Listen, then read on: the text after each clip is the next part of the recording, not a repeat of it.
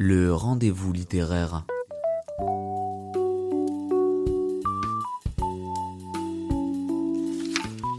Entre les lignes.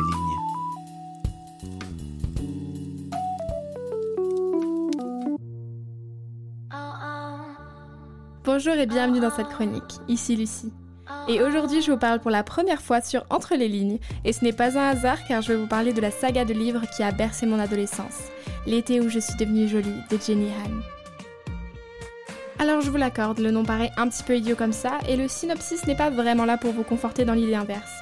Mais attendez parce que ces livres ne sont pas du tout ce que vous croyez, et je n'en démordrai pas. Avant toute chose, parlons un peu de l'histoire du premier tome. Je vais vous sortir l'authentique synopsis, le fameux, celui-là même qui m'a d'abord fait plisser des yeux. Comme chaque été, Belly, sa mère et son frère passent les vacances chez Susanna et ses deux fils, Conrad et Jérémie. Belly est très attiré par le sombre Conrad, même s'il reste indifférent à elle. Sous le soleil éclatant, les nuages pointent à l'horizon. Belly tombe follement amoureuse de Conrad qui accumule les conquêtes sous ses yeux. Jérémia se déclare à Belly qui le considère comme un ami. Et entre les pichets de thé glacé, les baignades nocturnes et le sel de l'océan sur la peau, un drame couve. Belly, dont le cœur bat la chamade, sent que quelque chose va changer, pour toujours. Au départ, je ne sais plus trop pourquoi j'ai décidé d'acheter ces trois livres. Je n'avais jamais entendu parler, probablement car j'avais envie de lire une romance ou peut-être parce qu'on me l'a offert. En tout cas, je me suis retrouvée face à bien plus que ça.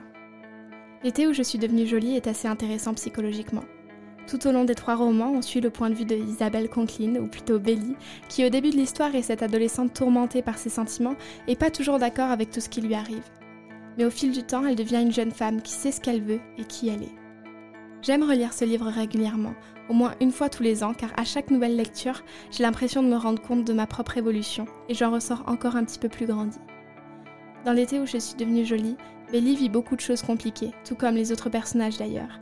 Elle expérimente les cœurs brisés, mais aussi la perte d'être cher, l'amour, l'amitié, les conflits, les ruptures, la désillusion, les bonnes surprises, les moments en famille, les problèmes familiaux, les souvenirs indélébiles. Tout au long des romans, Jenny Anne nous emmène souvent dans les souvenirs de ces personnages. On s'attache énormément à eux. Ils ont leur personnalité propre, mais aussi leur goût et leurs histoires. L'été où je suis devenue jolie n'est définitivement pas que à propos de Belly. Cependant, quelque chose que j'adore, c'est le fait que lorsqu'on est dans le point de vue de Belly, on vit sa propre analyse subjective. Je m'explique. Étant la narratrice, elle s'exprime sur son ressenti, mais peut des fois mal interpréter certaines situations. Mais ça, on ne s'en rend pas compte tout de suite car on voit à travers les yeux de Belly. J'adore ce genre de Mélie Milo. C'est exactement pour ça qu'on peut autant s'identifier à elle.